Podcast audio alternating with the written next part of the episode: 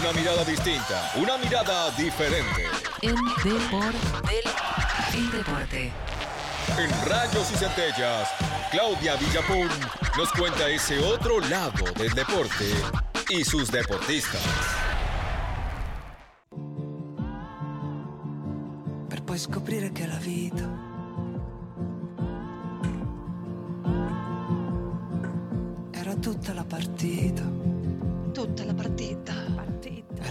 Raggio di sole Va creciendo la che canción. incendiava i tuoi sogni di bambino, Sueño era bambino. vento che spostava il tuo codino, Ah, buona noi donna. Codino. sembrava un segno divino, era cercarsi un posto in mezzo a un campo infinito. No busquen el nombre porque no lo conozco a quien Ok, canta, ¿eh? ok. Quando il tempo ormai sembrava scaduto. Pero es emocionante. Y lo busqué en los créditos, obviamente, de la película. La película que se estrenó hace unos días nada más. Ahí explota, ¿no?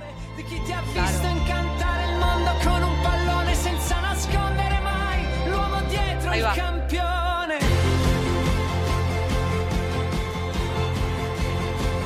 Bueno, no les quiero spoilear más. No les quiero spoilear más porque hace unos días nada más se estrenó en Netflix y en la plataforma de la N Roja se estrenó esta película, Il Divino Colino. La Divina Coleta sería la Divina Colita. eh, le pusieron eh, ponytail en, en la versión americana, una colita. ¿De quién estamos hablando? ¿De qué se trata esta especie de biopic? Nada más y nada menos que de Roberto Biagio, el hombre del gol, ¿sí? el Maradona de los italianos, por lo menos hasta ese momento. No sé, a ver, yo pensaba hoy cuando. Hoy terminé de verla, la vida de ratitos, ¿viste? Porque esto de tener una hija a veces se complica un poco para poder ver una película. Dura Claro que 90 sí. minutos, no es casualidad que una película sobre una estrella de fútbol dure 90 minutos. 90 y un poquito, tiene como un poquito al final nada más, pero 90 es más o menos lo, lo central. Cuando pensaba, digo, em, para, para un tipo como el Chavo, ¿no? Para nuestro conductor tipo que ya había visto mucho fútbol para la llegada de, de Roberto de Roberto Baggio al fútbol. Para nosotros quizás Ceci es mucho más contemporáneo porque nosotros vivimos Mundial de 90 y sobre todo el Mundial de 94 ya eh, con otra edad y con otro tipo de recuerdos, cosas que uno va reteniendo. Me imagino para, para un tipo como vos, DJ, que sos un poco más joven, un poco bastante más joven que nosotras, quiero decirlo, pero bueno, para que no se, tan- no se note tanto la diferencia, eh, quizás es un personaje de, mm, bastante más lejano. Para nosotros, por lo menos para mi generación, Roberto Baggio era un jugadorazo. Cuando lo tuve que discutir con otra gente que había visto la película, me decían, "Mm, parece que tenía como una cosita media fría. Pero la verdad es que cuando uno ve la película, que se estrenó, como decía, en estos días en Netflix, eh, creo que el 26 de mayo fue el estreno oficial, así que tiene cinco días nada más. Esta película que dura 90 minutos. Eh, nada, es repasar un poco también una historia que nosotros, o por lo menos los de mi generación, fuimos viviendo de a poquito eh, en, en- en- en diferentes momentos, ¿no? Porque al jugar en Italia y ser una figura de la selección italiana, quizás para nosotros es un poco distante. Para, entender un poco de qué va esta película de Il Divino Colino, lo pueden buscar así directamente y les va a aparecer dentro de las novedades de Netflix. Em, la película está centrada en un momento muy particular de Roberto Baggio, pero si vos me decís si es una película de fútbol, yo te diría que no. Para mí no es una película de fútbol. La- el fútbol es una excusa para relatar la historia, para mí por lo menos, yo sin entender de cine, pero de lo que me queda de esta sensación, es una historia entre padre e hijo. Hay una cuestión de padre, de hijo de Giorgio Baggio, que era un tipo con un carácter bastante particular, padre de ocho hijos, eh, que trata de no hacer diferencias con ninguno. Yo voy a tratar de contar todo lo que no sea spoiler, porque hay muchas cosas que me fueron, eh, que me fueron sorprendiendo, a- a- a- datos que no tenía, sobre todo de este personaje.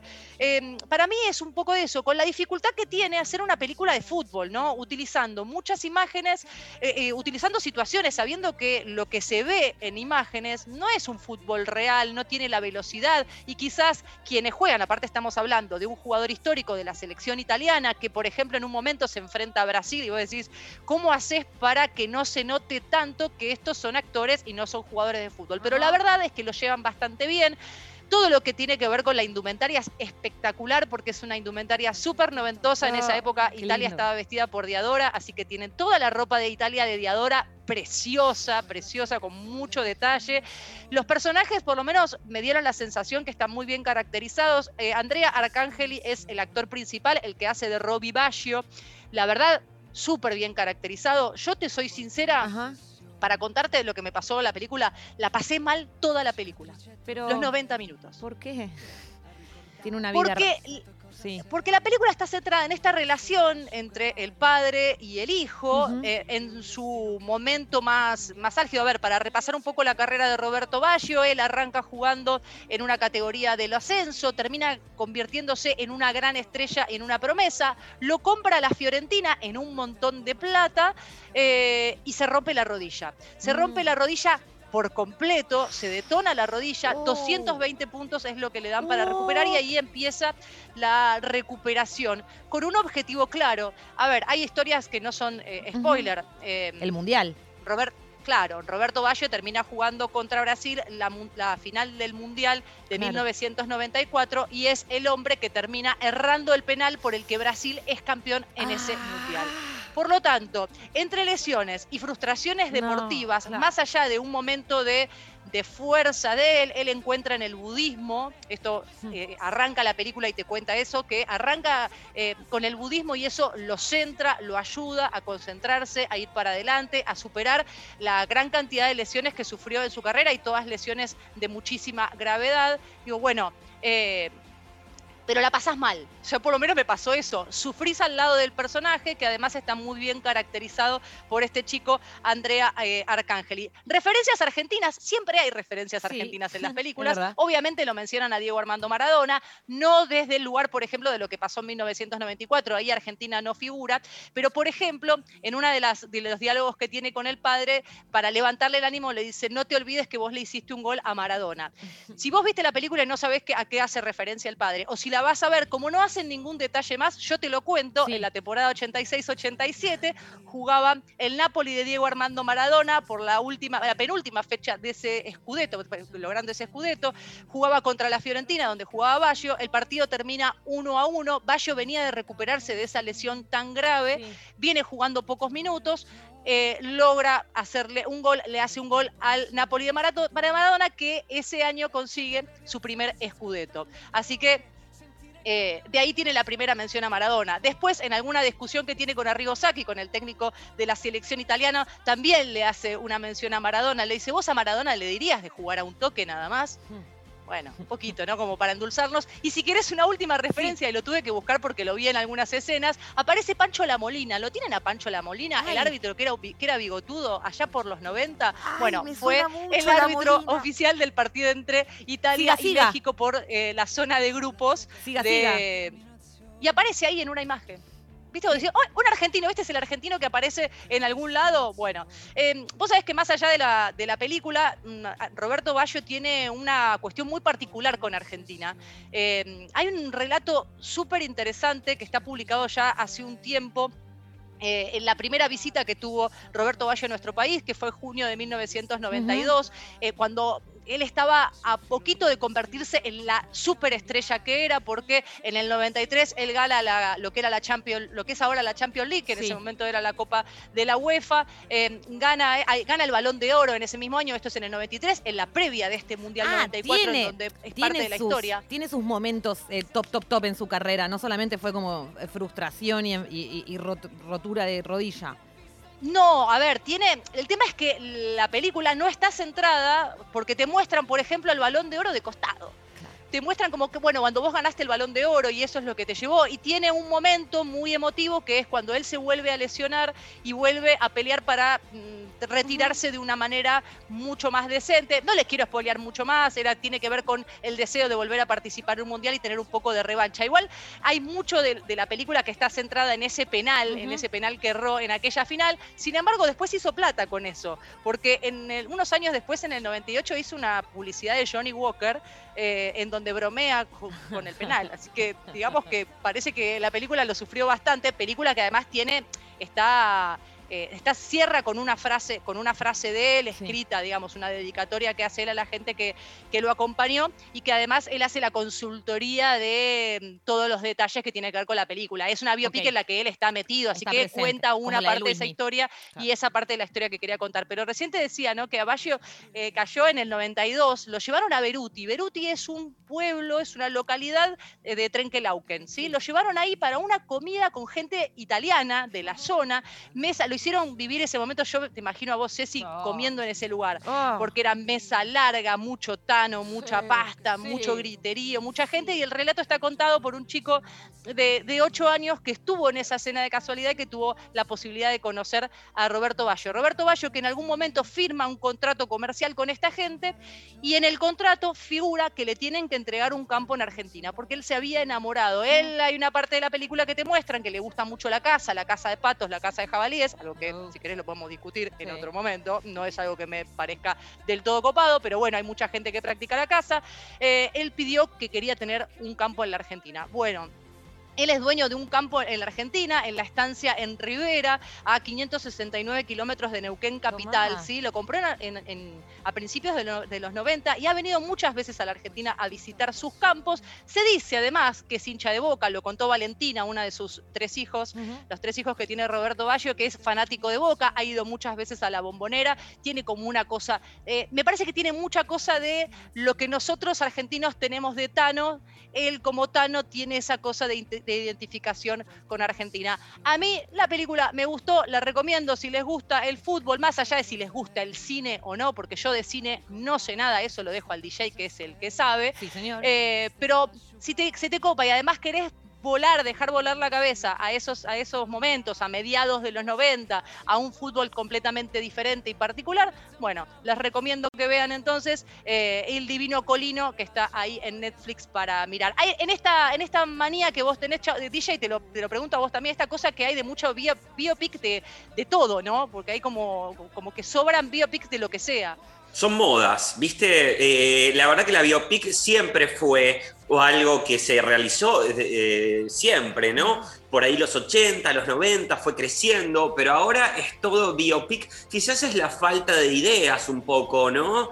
También hay mucha remake, mucha reboot, que son, viste, cuando se vuelve a hacer lo mismo. Entonces me parece que viene por ese lado. Y además la gente los conoce y ya ahí tenés un imán para tener un público, ¿no? Porque vos Sí. sabés, conoces a este futbolista, entonces tenés todo el público futbolero que ya lee el nombre y dice, bueno, acá me anoto. Entonces, por ese lado, siempre últimamente están siendo, están saliendo mucho, como para decirlo de una manera. Sí, hay cada vez más de este tipo de biopics. Una cosa que, una última cosa que me quedó, ¿no? De, la- de lo que nos marca también las etapas y los diferentes momentos. Esto, eh, la película está centrada en fines de los 80, principios de los 90, cuando a, a Roberto Baggio lo venden por primera vez y se va a Fiorentina, ¿no? La cuestión de él pasa, esto es al principio de la película, pasa el primero de enero, hasta el 31 de diciembre solo en su departamento. Eh, y no había celulares, no había, viste, cuando uno habla a veces de, no, tal jugador no se adaptó a Europa, y vos decís, lo que era adaptarse en ese momento, donde de repente tenías que esperar un llamado en un momento determinado, no había celulares, no había Claro. eh, esta comunicación constante que podía haber, y bueno, el tipo atravesó, esto es en el arranque de la película, un momento complicadísimo cuando se va solo y está lesionado solo en Florencia. Así que para cerrar, en realidad la canción no tiene que ver exactamente con el personaje, pero sí es parte de la banda sonora de esta película, así que eh, dije, vamos, vamos a sumar una para que, para que se entusiasmen y tengan ganas de verla, y si quiere alguno que me mande un mensajito y discutimos a ver qué le pareció la película de Roberto Baggio, de Robbie Baggio. Nos vamos con Oasis entonces, con Supersonic.